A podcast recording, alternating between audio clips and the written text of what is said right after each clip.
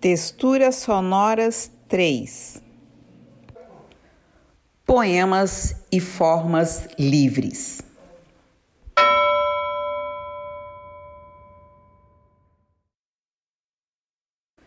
Ninho de escritoras.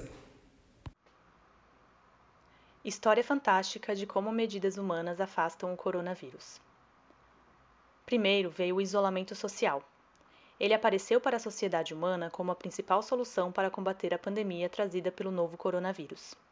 Nem todo mundo tinha condição de ficar em casa, e mesmo para os que tinham e que de início gostaram da ideia, o isolamento com o tempo se tornou absolutamente insuportável. Depois veio uma inovadora estratégia. Se o isolamento é o caminho para não se expor ao vírus, a exposição do vírus seria o caminho para isolá-lo. Houve quem não concordasse muito com essa abordagem, mas ela era inédita e tinha seu fundamento. Formou-se então o grande Petit Comitê Científico-Cultural para o enfrentamento da situação. Biólogos, museólogos, filósofos, historiadores, fotógrafos, designers, jornalistas, paparazzis e foliões de carnaval foram convocados para estudarem o vírus na sua mais profunda intimidade, para então pô-lo nu para a sociedade, expondo em todos os seus mais íntimos nucleotídeos e proteínas do capsídeo. E assim foi. Seu genoma foi registrado em rolos de papel higiênico, distribuídos para os cidadãos em suas casas. Fotos de microscopia eletrônica do vírus foram estampadas nos maiores painéis publicitários das cidades e distribuídos na forma de adesivos e em arquivos de imagem para ser usados como fundo de tela em celulares e computadores. Grupos do vírus foram confinados em pequenos compartimentos isolados e vigiados 24 horas por câmeras com transmissão online, para quem quisesse acompanhar a rotina dos minúsculos. Foliões criaram fantasias e organizaram blocos de rua para mostrar ao mundo como se samba na cara desses organismos. Museus, escolas e praças receberam exposições com esses materiais. Então, o vírus, exposto, foi visto e, e criticado e xingado e cuspido por milhões de pessoas que o constrangeram ao isolamento. As pessoas vibraram com o espetáculo, acreditando que o vilão havia sido vencido e que elas poderiam voltar a circular, encontrar a galera e aquecer a economia. Acontece que para a natureza tão complexa não existe isso de vilão e mocinho. Enquanto era vilanizado, o vírus foi se adaptando ao novo contexto. Então ele voltou. E, curiosamente, as primeiras pessoas infectadas no novo surto eram aquelas mais isoladas e distantes do contato social. A próxima estratégia de enfrentamento proposta pelo Petit Comitê Científico-Cultural foi, claro, investir no contato social. Debruçados sobre essa nova forma de funcionamento do vírus, biólogos e psicólogos, no entanto, entenderam que sua evolução se deu no sentido de driblar a vulnerabilidade humana, que insistia em tentar eliminá-lo. E esses profissionais sabiam que, assim como manter o isolamento, sustentar o contato social se tornaria em algum momento insuportável e o vírus retornaria novamente. Mais que derrotá-lo, portanto, a saída para acompanhar sua evolução seria tornar as relações sociais toleráveis, a ponto de se manterem a longo prazo. As novas regras, então, ficaram bem claras. Esteja em contato com pessoas, em casa ou não, encontre-as e com elas interaja. E também conecte-se com elas. Pergunte como estão. Escute-as ativamente. Exercite a empatia. Expresse suas emoções. Seja você. E assim, homens se viram obrigados a falar de seus sentimentos e a compartilhar as tarefas do lar. Chefes passaram a ter de escutar seus funcionários, banqueiros tiveram de abrir mão de suas fortunas, adolescentes foram incentivados a deixar de sentir vergonha de seus corpos, mulheres precisaram intervir nas decisões nas instâncias de poder. Como qualquer outra estratégia de enfrentamento da pandemia que colocasse a vida das pessoas em primeiro lugar, esta também levou ao desmantelamento da economia. A sociedade teve de se resignar com isso e com essa nova forma de viver em sociedade de constante busca pelo equilíbrio emocional e pela manutenção de relações sociais harmoniosas. O vírus, por sua vez, se manteve distante, mas pronto para novos retornos em caso de recaídas ou novas adaptações. Corpo líquido. Bora? Bora. No 3, hein? Ai, ai. Sim, no 3. Um, dois, três. Tibum! Antes era o frio na barriga, a antecipação do tremor da água cortante e cristalina no corpo, e o arrepio. Assim sentia o diálogo com sua irmã. Então ela fechava os olhos e inspirava fundo, e nesse momento a natureza a invadia.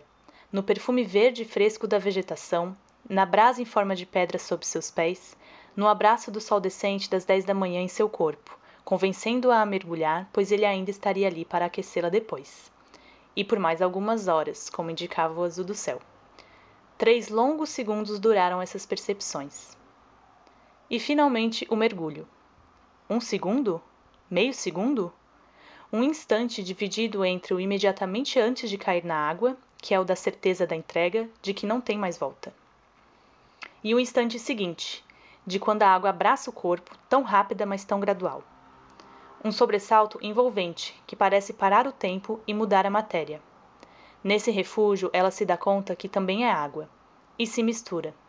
Nos movimentos submersos do corpo líquido, ela flutua, se liberta, se regenera, se transforma.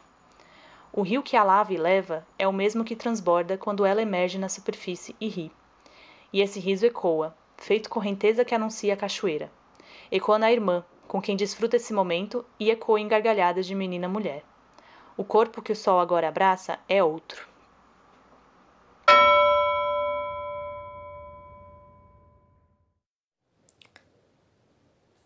Poesia Vírus, Ingrid Maria. Tem intimidade tanta com a tristeza que às vezes ela me cutuca. Você ainda tá viva, menina? Ainda come aquela comida com pouco sal? Quem me dera se dentro dessa tristeza preocupada morasse a cura, enfim inaugurada para o coronavírus. Ah, se fosse eu, sendo vírus, entraria nos governantes criminosos e devastaria seus pulmões para que não mais respirassem o mesmo ar das pessoas de coração graúdo. Essa cura sem lucro enriqueceria a barriga das crianças e minha tristeza se tornaria a primeira dama caso eu fosse eleita poeta das sonhadoras famintas.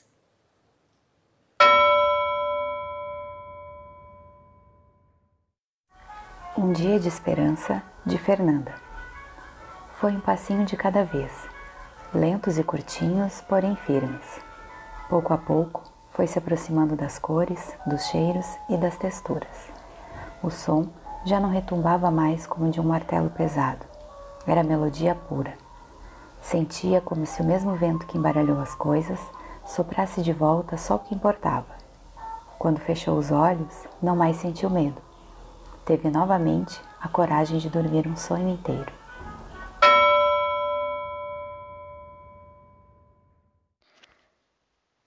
Então o medo se espalhou feito vírus. Aos poucos, todos sentiram. Primeiro o medo do desconhecido, do que não entendiam. Depois surgiu o medo de sair de casa, do invisível, das pequenas partículas pelo ar. Medo de levar uma dessas para dentro de casa, para dentro do corpo. Medo de abraçar. Era muito o medo de perder, sobretudo as pessoas queridas. Mas logo veio o medo de que qualquer pessoa se fosse, se pudesse ser evitado o medo de ser a causa de uma partida precoce. O medo fez as pessoas ficarem em casa, olharem para si, se atentarem a cada pequeno movimento. Pegar uma caixa de um lugar alto se tornou missão cautelosa pelo medo de virar acidente, medo de ser um problema a mais, medo de ser uma sobrecarga. De tanto medo, as pessoas se acalmaram, calaram, cuidaram. O medo abriu um buraco tão grande que os passarinhos, macacos e golfinhos voltaram a circular para preencher os vazios deixados pelas ausências. O medo eliminou alguns ruídos. O medo criou espaço. O medo fez as preocupações se expandirem até chegar nas casas mais esquecidas. As pessoas mudaram radicalmente suas vidas pelo medo de alguém passar fome num lugar que nem conheciam. O medo explodiu e foi assim que ele salvou o mundo. Foi só depois de infectar todos os corações e fazer as pazes com cada um deles que o medo foi embora, e todos puderam voltar a andar com coragem. Te coloquei entre os braços como há tempos não fazia. Para falar a verdade, não sei se alguma vez já tinha te agarrado desse jeito, como quem se agarra a um fio de esperança. Nunca soube caber na rigidez das tuas curvas, te achava meio duro. Não tínhamos esse jeito fácil de encaixar um no outro que tanto falam por aí mas no momento em que são poucas as coisas vivas possíveis de abraçar, você chegou suave em meu colo. Como quem convida para o meio da pista sem saber dançar, te peguei pelo braço, sem jeito. Foi quando entendi que você nunca me pediu perfeição, só queria que eu estivesse ali, com o coração colado no seu. Estava inundada de tristeza e foi te apertando bem forte contra o peito que o alívio chegou. Te dei os abraços que não posso dar agora nos amigos que eu amo. dançando de olhos fechados e cantarolando junto com você, quase pude sentir todos eles aqui pertinho. Nos enchemos de vida um ao outro. O mundo precisou quase acabar para a gente enfim se encontrar.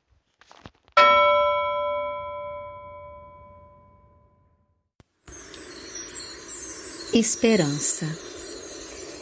Ela acordou com arco-íris anunciando que viria. Os pássaros dançavam na janela. Eles já sabiam. O ar, tão puro, levantou da cama, pulmões, coração e mente alinhados ao passo da valsa, leve e suave, que vinha de dentro.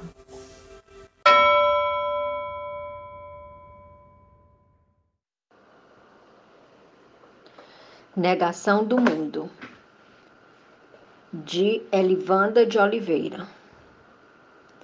Eu não sinto vontade de me desabitar, de ir para o mundo. Uma angústia me devora.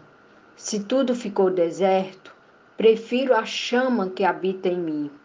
Estou em chamas, o mundo está vazio. As chamas que sinto não ressoam o mundo que desejo. Fujo do mundo, me incendeio completamente. O mundo me açoita, mas cada chicoteada transforma em chama viva para que o sopro da vida seja o império do meu existir.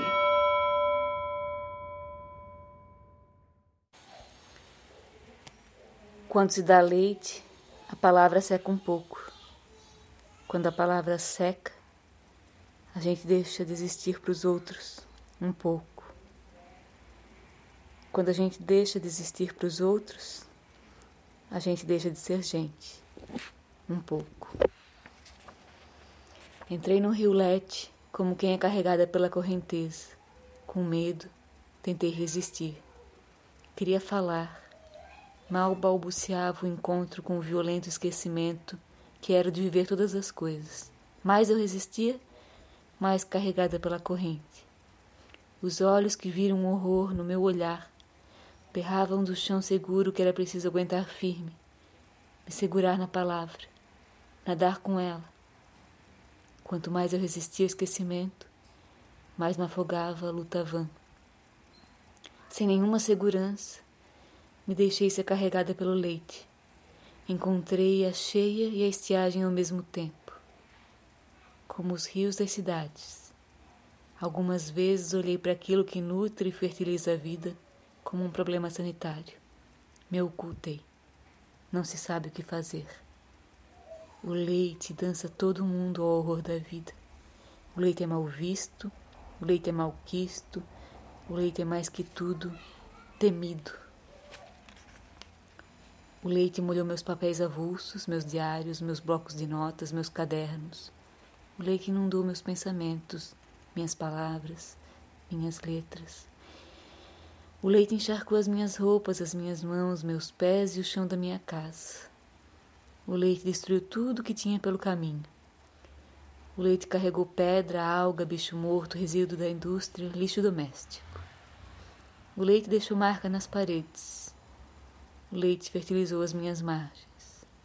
O leite me fez parar de escrever porque eu era todas as coisas e todas as coisas não são escrevíveis. O leite me fez sentir um mundo que os olhos de Minimosine não deixam ver. O leite é uma poça na cadência para moer o conhecimento cimento dos canais. E a cadência queda, a cadência queda, a cadência queda. O leite é a queda no de repentemente morre. E é de repente que o poder caudaloso do leite vai perdendo força, vai ficando tão calmo que é possível sentir a bifurcação do leito. Aí, o rio Lete deixa de se chamar Lete e ganha dois nomes. Quando o leite seca, a boca aparece. A boca guarda o saber do leite. Não, não, o leite não é o oposto ao vinho. Não há luz, lucidez, claridade que apague essa força matriz que é da matéria viva pulsante. Mamífera, mamífera, mamafera, mama, fera, má, fera, monstra. Eu sinto o mundo pelas tetas e quando eu digo teta, eu falo boca. Não, não, não é oca, minha boca é cheia. Não. Não tem história nem falsa memória que apague a cheiura dessa boca. Boca cheia de água, a boca cheia de ar, a boca cheia de choro, a boca cheia de mãe, uma boca cheia de leite, uma boca cheia de sons, dentes, boca cheia de comida, cheia de riso, cheia do rio, voraz, feroz. Uma boca que vomita pedra, graveto de árvore, caco de vidro, químico agrícola, saco plástico, resíduo de ferro. Peixe morto, folha seca, cheiro podre. Olhar e ver. Olhar e não ver. Quando se dá leite é teta, e quando digo teta eu falo boca, é língua sem casa. Prenha, porosa, mole, germe, carne viva. Eu sou esse corpo mole que acabou de sair da casa. Quando se dá leite, o corpo deixa de caber na casca.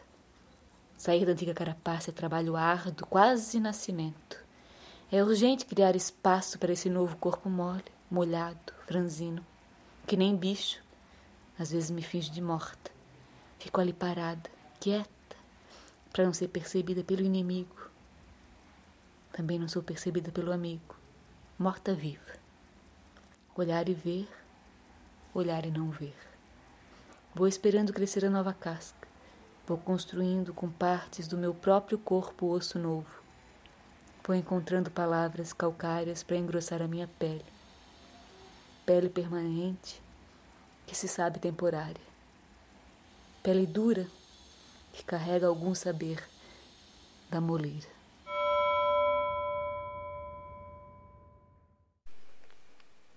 A rebeldia da insônia que ultrapassa o amanhecer relata na profundidade da olheira o tédio da noite passada. Gosto de ver o sol nascer com os olhos acelerados. A delicada presença do sentido tateada entre a mão áspera e a pele fina, a carne adocicada percorrida pela sutileza do lábio, a silhueta da fruta amanhecida, encharcada por orvalho e suor, da noite que precede a claridade do teu adormecer. O vigor velado da palavra é insuficiente para apagar a dor do corpo. Nem mesmo uma névoa lavanda ou mil campos imaginários ladeados de verde, o frescor da promessa, a volúpia forjada da palavra não pode suportar a linguagem, incrustada nas camadas de pele e vento, remoto e frio, que se inscreve antes que a palavra seja.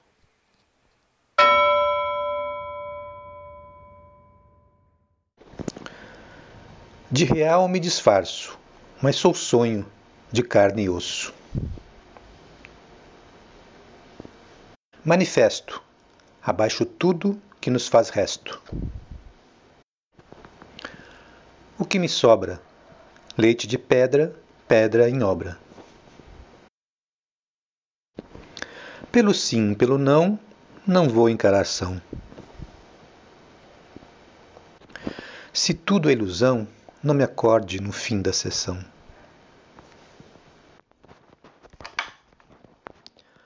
Bebo um tango num trago só. Canto a milonga, longa caminhada. Me perco de vista, me visto de estrada. Sou um lugar que nunca vou alcançar. Tenho esta mata de silêncios e animais que nem conheço. Tenho um rio que não dá pé e um céu que nunca alcanço. Tenho cá comigo que quero ter contigo um indecifrável universo que não caiba num Deus, mas caiba numa rede, onde adormeça ao mais leve balanço. Um café e tudo parece melhor, cafuné com pão no pé da ilusão. Diante de tanta merda de hoje, de sempre, converso aqui sozinho com meus versos e eles me dizem que não se importam em ser realistas, revolucionários, apaixonados, simbólicos, surrealistas, concretos, nem belos precisam ser. Meus versos me dizem, nesse dia de chuva fina sobre a terra e as folhas, que apenas gostariam de ter esse cheirinho bom. Para não perder o encanto, utopia. Para tudo, e mais um tanto, poesia.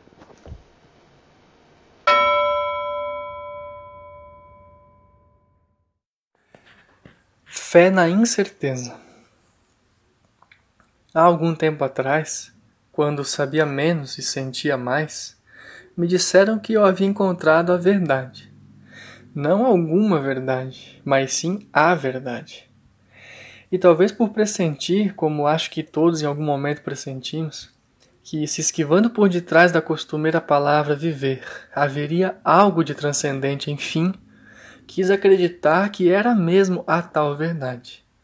Não a minha pessoal verdade, mas a de todos, e pobres dos todos que não aceitassem. Não compreendia ao tempo que nenhuma razão frutifica sem virtude, que não há virtude sem amor, e que amor não é cálice sólido e distante em sacrário intocável, mas substância contaminante que dissolve os negros véus das tradições despedaça os muros dos preconceitos e elitismos e corrompe todos os escudos de arrogância. Havia eu descoberto aquilo único digno de fé? Não. Achava que haveria de ter fé na certeza, parecia soar mais razoável. Ainda que a tal certeza não fosse, na verdade, a minha.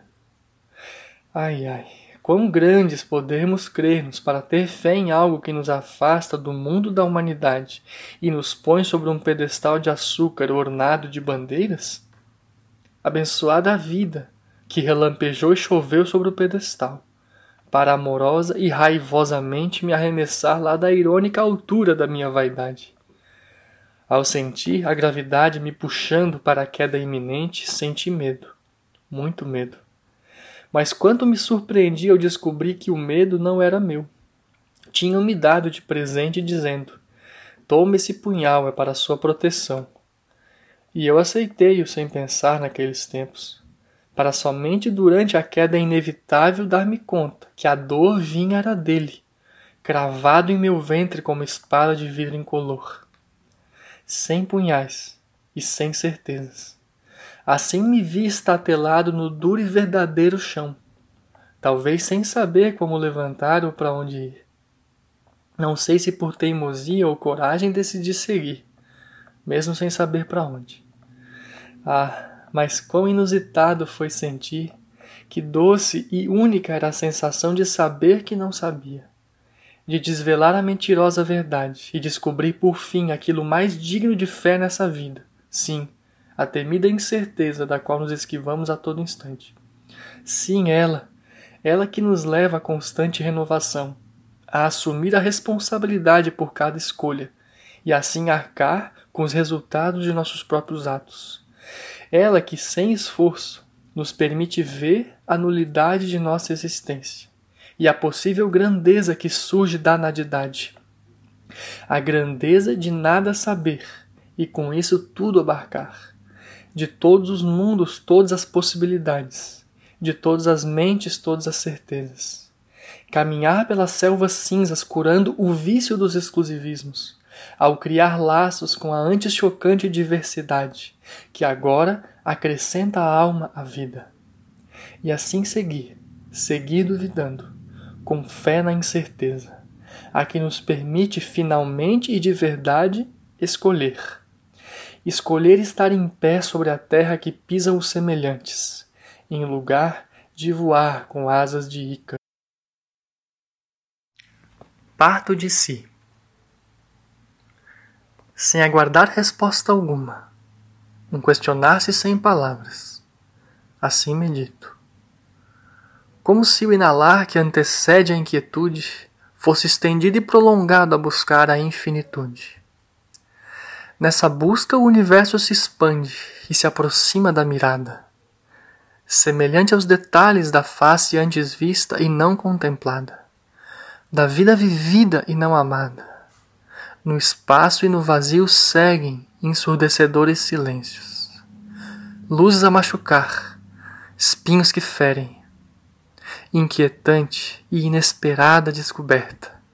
Em meio à percepção da miséria, o choro que corre vem da beleza e não da tragédia.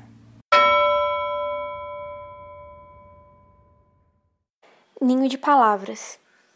Apanhei um punhado de palavras, reuni todas com carinho. Pareciam dar-se bem, habitavam um lindo ninho. Era só esperar. Devagarosa, a poesia se ajeita, até dar-se pronta para voar, feito um passarinho que já nasceu sabendo cantar. Canto menos se espera, é tragada pelo vento. Não soube escapar. Triste fim. Soubera eu conseguir lhe salvar. O ninho vazio permanece à espera de uma poesia cantante que não chegou a amar. Sorriu.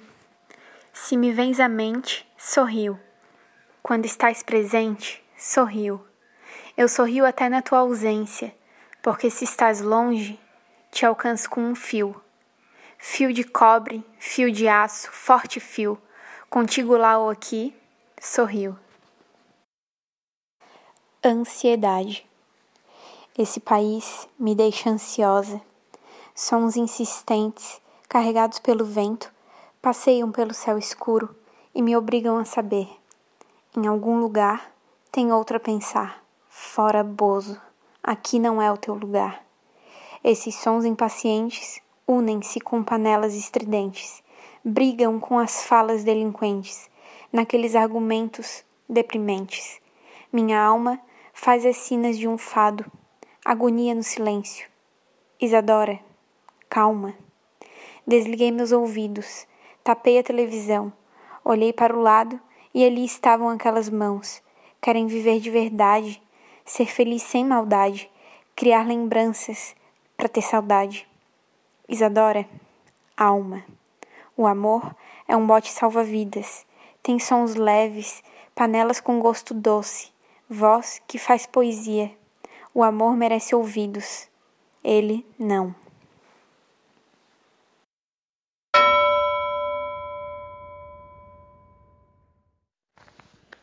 Grande inimiga esta pressa que me apressa e prensa a comida na garganta, restos da janta, esperanças. Falta. Aqui onde tudo é calmaria, Faz falta teu olho que agita, tempestade. Há demora muita e uma certa intolerância pairando no ar, onde fico não querendo escutar. É como se estivesse tudo por acontecer, até esta fumaça se esvair e me deixar voltar para o mundo. Agora a imaginação se limita ao sentimento.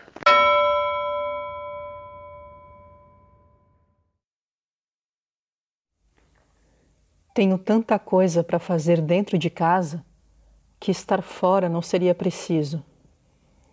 Mas no anseio de querer abraçar e ser abraçada, saio de mim e deixo a porta escancarada.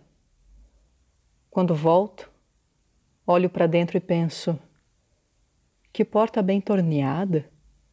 Veja só essa fechadura. Se olhasse através do olho mágico, eu saberia o que ela procura. Coloco as cartas na mesa. Estou comigo agora.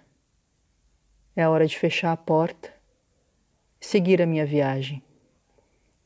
Triste e só, peço coragem. Pequenas canções me fazem feliz. Naquele minuto, esqueço do porvir. Ouço e penso: não vou deixar a peteca cair. E então eu seguro a minha onda, pego o jacaré, surfo na crista, olho para o horizonte que me diz não desista. Tem dia de chorar pitangas, tem dia de pagar o pato, tem dia de chutar o pau, tem dia de chuva e tem dia de sol. E aí que eu volto, dou um passo para trás, miro no alvo e bola para frente. Tá tudo tão diferente às vezes água, às vezes vinho, às vezes eira, às vezes beira. Não é o gongo que vai me salvar. Mas eu ponho a mão no fogo, aumento o som e lembro: vai passar. Eu tenho um coração que corre aqui dentro escorre nada no meu dentro. Pego o ar e prende no mergulho. Nada no meu dentro. Pego o ar e prende no mergulho. De tudo que importa, só o importante, o escuro.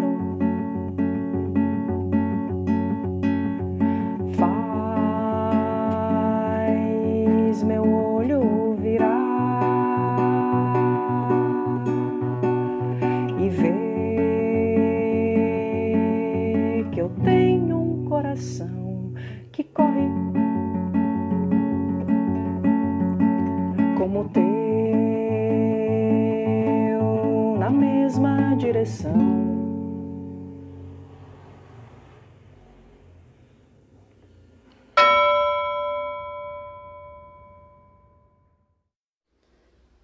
Sente você mesma, agora é o que dá.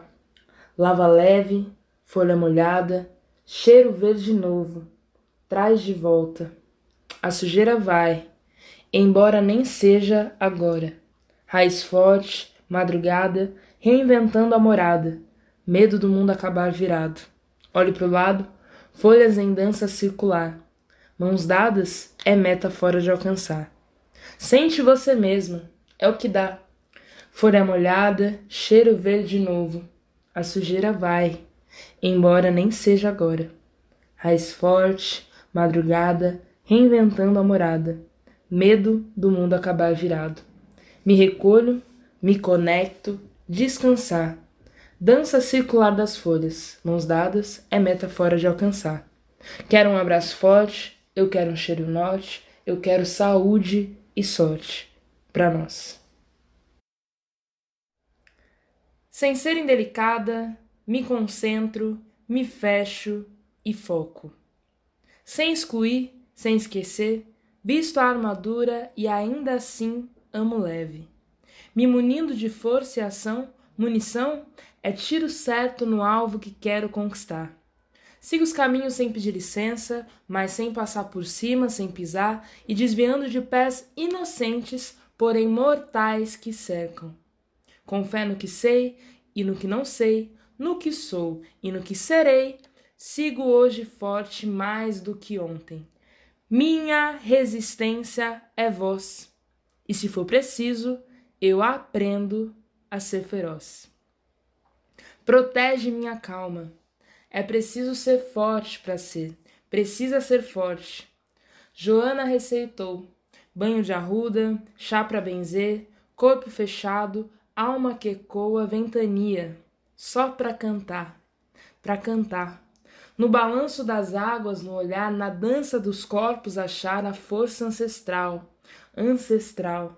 De mansinho vem devagar, pisa firme vem conquistar, solta a voz e canta, canta.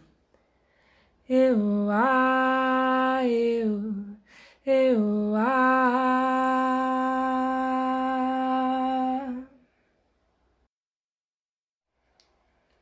Dona Preta, minha avó, resolvi contar suas histórias, suas memórias, seu penar. Tantos planos, desenganos, tanta dor, solidão, viver, crescer, sem ter amor. Ela apanhava tanto até a alma sangrar a mulher, e a menina filha-avó, debaixo da mesa, observava o derramar. Escondida, encolhida, com coberta de sangue, tremia de medo. Acompanhada da sua pouca idade, teve parte da vida um segredo. Tantos tapas, tantos gritos, tantas noites, tanta dor. Até que um dia a menina filha resolveu falar. Foi na delegacia, foi lá denunciar, e aí te tacaram numa cela, tiraram sua roupa e o seu valor. E a menina sangrou na pele tudo que lhe restava de amor. Aprenderam a força, contra a parede, contra a moral, e do dia para a noite a menina filha ficou grávida grávida do policial.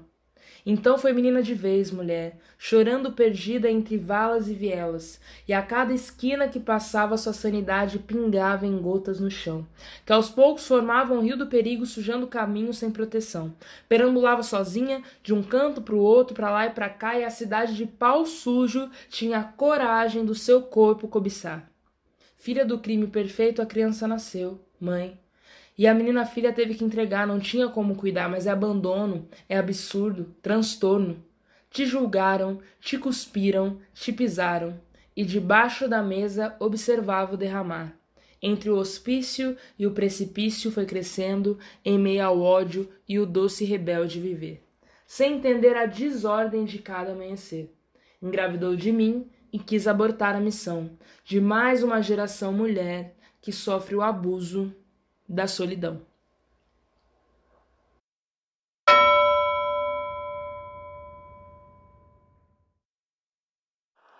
Meu campo de concentração privado. Hoje eu sou o Mengele de mim mesmo. Acordo, escovo os dentes, tomo café da manhã. Depois tomo as boletas que me mantêm idiota aos olhos dos demais. Essas experiências se repetem diariamente. Em seguida, confiro as redes sociais. Acho tudo uma merda sem precedentes, mas como faço parte, posto uma foto do café da manhã no Facebook, ou no Instagram, ou nos dois. Posto comidinhas para as pessoas acreditarem que eu como coisas naturais.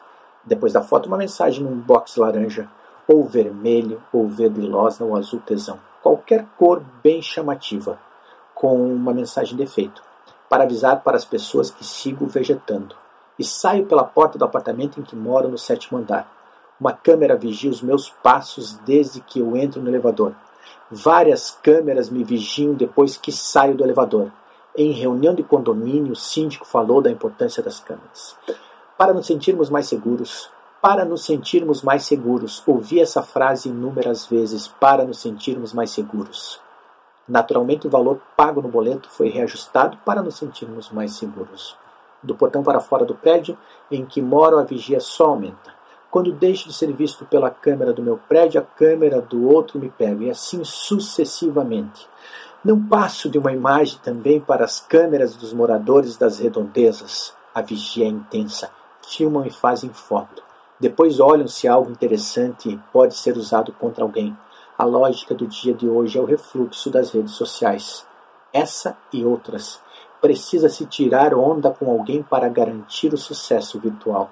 E sigo colhendo os louros dessa inimizade constante. Até este momento já chequei as redes mais de uma vez. Quem sabe me enviar uma mensagem importante é essa paranoia. Receber uma mensagem importante de alguém. Um oi, ou um like que seja, ou um emoji. Essas ferramentas que aumentam a sensação de solidão. Acho que é a única imunidade que adquirimos em vida Outras tantas pessoas também seguram a prótese celular conectada ao corpo. O motorista do ônibus buzina. Por pouco não atropelou uma desavisada que conferiu o celular. Uma, vo uma vovozinha simpática se descuidou do neto ao receber a cartela mimosa de bom dia, dessas cartelinhas cheias de flores ou de gatinhos ou de. O neto atravessava a rua atrás do amigo imaginário. Ser atropelado nessas horas também deve ser do mundo imaginário. E a vovozinha simpática corre na direção do neto com o bordão Deus existe, Deus existe, Deus existe, Deus existe. Ó palavra rançosa essa de quatro letras, ainda mais quando acompanhada por uma de seis. E Deus resolve também as fragilidades virtuais. Não foram os seres humanos que viraram seus semelhantes. Os seres humanos escravizaram Deus a eles próprios. A conexão sem fio e sem sentimento rege os encontros. As pessoas se sentem conectadas com o mundo. Sinto-me conectado também. E me desespero quando o sinal de internet cai no buraco negro de uma das ruas. Acho que me desespero de novo assim que ele retorna. Isso acontece quando passo por um corredor de árvores entre a casa e o trabalho. O sinal ali é sempre uma resenha, mas mesmo assim a minha reação é embrutecida. E se eu receber algo? E se alguém me enviou uma mensagem importante. E essas árvores que atrapalham o sinal. É claro que devo ter recebido algo. Não deixe de pensar nisso. Óbvio que ninguém enviou nada. A felicidade se restabelece no momento em que o sinal volta a funcionar. A felicidade se desfaz quando vejo que não recebi nada. E mesmo que eu tenha ficado sem sinal, as câmeras seguem me vigiando. e eu dando informações diárias àqueles que me vigiam, das minhas coisas, dos meus atos, com quem saí ontem, com quem estou me relacionando, naquilo que acredito, pelo que me interesso. Ofereço tudo de mão beijada e recebo mensagens que compactuam com o que penso e me enche de uma falsidade que me conecta à falsidade dos outros. Acabei de chegar ao trabalho. Cumprimentei os colegas por cumprimentar. Trabalhei conectado com o mundo, pensando que o mundo está conectado comigo. Mandei mensagens, likes, emojis o dia inteiro e já estou me dirigindo de volta para casa. Nem vi o dia passar. Mais um. Hoje, bem mais tarde que ontem. Faço um outro percurso e continuo sendo vigiado. E continuo sendo vigiado, igualzinho aos outros dias. Próximo de casa tenho a impressão de que alguém me observa. Me observa no sentido físico da palavra. Acelero meu passo. Meu coração dispara. Por que motivo aquela pessoa não tira os olhos de mim? Sinto-me incomodado. Não saberia explicar. Um ar de tranquilidade toma conta de mim quando vejo o portão do prédio em que moro. Outro quando escuto o portão se fechar atrás de mim. Um terceiro ar de tranquilidade depois que a porta do elevador se fecha. E um quarto quando tranco a porta de casa. Passo duas vezes a chave e confiro todos os cadeados. Olho pelo olho mágico e o olho mais uma vez. Vigiado, chego ao aconchego do meu lar. Acho que estou salvo. Sento-me no sofá e posto uma mensagem para dizer como o meu dia foi lindo. Posto uma selfie com o meu cachorro, foto de arquivo, com o meu sanduíche vegano. Curto mais algumas coisas. Ligo a televisão para deixar a televisão ligada no Jornal Nacional. Sei que mais dia, menos dia, minha morte será por asfixia. Todos vão morrer desse modo. Não há outro modo. Esse é o destino de quem vive nos apartamentos de concentração. Ninguém tem importância não ser enquanto consome. Enquanto consome aquilo que está na ordem da vigia. Por causa do cansaço, dormi no sofá da sala, com o celular carregando para não ter sombra de dúvidas de que estava sendo vigiado. De madrugada fui acordado por um dos sinais do celular. O rapaz que me olhava na rua acabara de me adicionar no Facebook e eu aceito mesmo sabendo que não vou cumprimentá-lo quando o encontrar na rua. Apenas para ficar tranquilo a partir de agora por ele continuar me vigiando. Sigo para o meu quarto, coloco meu pijama listrado e por hora, talvez alguns minutos, descanso o corpo clamando pelo gás que não vem.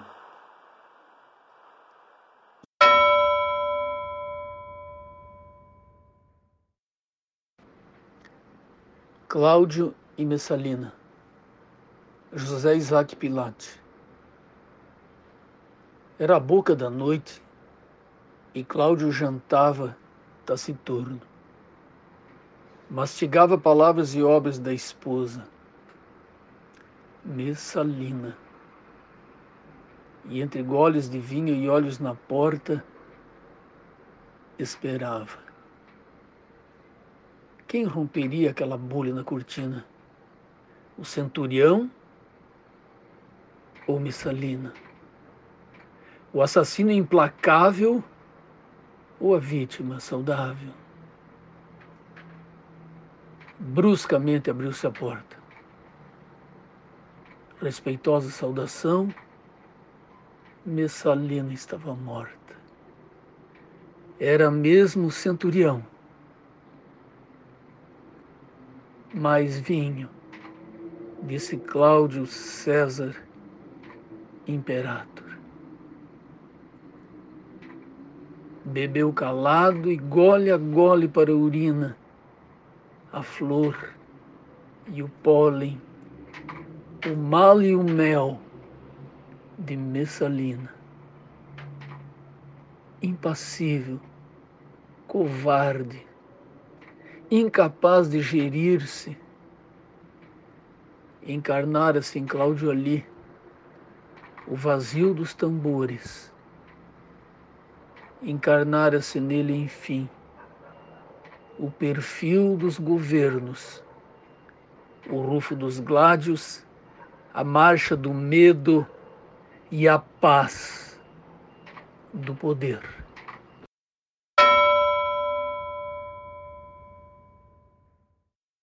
O vinho na taça. Tem ovinho na taça, tem queijo, tem salame, e na mesa da massa, a gente que exclame.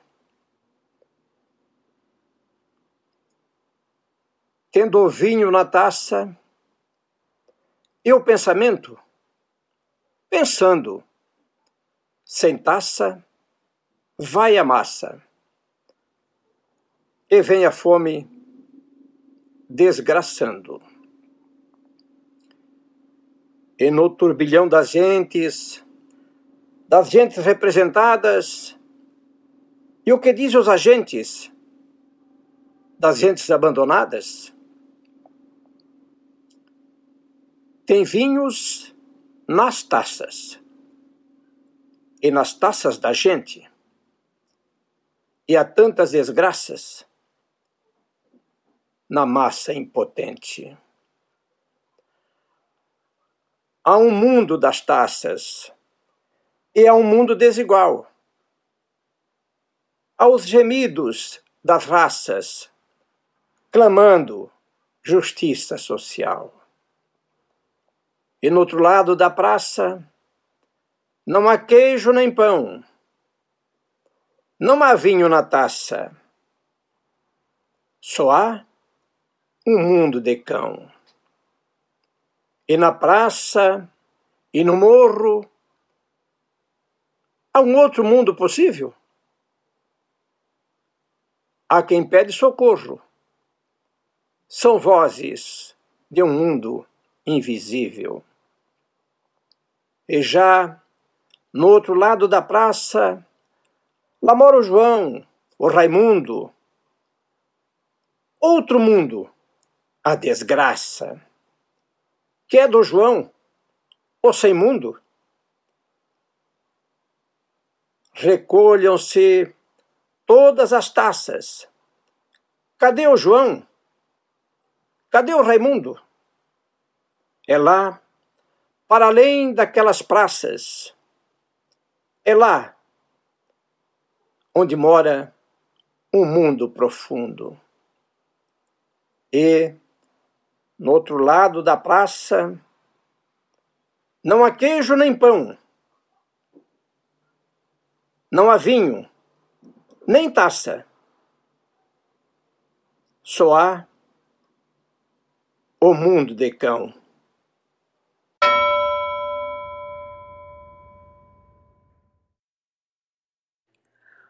Morredouro, Marcelo Labes. Distinga-se o que é virtude do que é veneno, o que é terreno do que é aterro. Quantos mortos sob o piso de porcelanato, sob a escória, sob o asfalto? Delimite-se o que é memória do que é reescrita tardia a imperfeição dos fatos. Reescrevam-se os fatos sob esse mar de escolhos. Não há alternativa que não se permita, se justifique, se confunda, se desminta. Atenção para a chamada. Os nomes separados por ocupação. Favor formar fila. Agora marchem rumo ao seu próprio fim. Primeiros clérigos de Deus nenhum com suas águas benditas. Então os burgueses com seus tostões e moedas de ouro. Agora soldadesca. À frente, os lambedores de botas. Revide-se todo tapa na cara, todo tiro nas costas, toda chacina, à maneira de Ernesto, à maneira de Carlos Eugênio Paz, com amor e com guerrilha.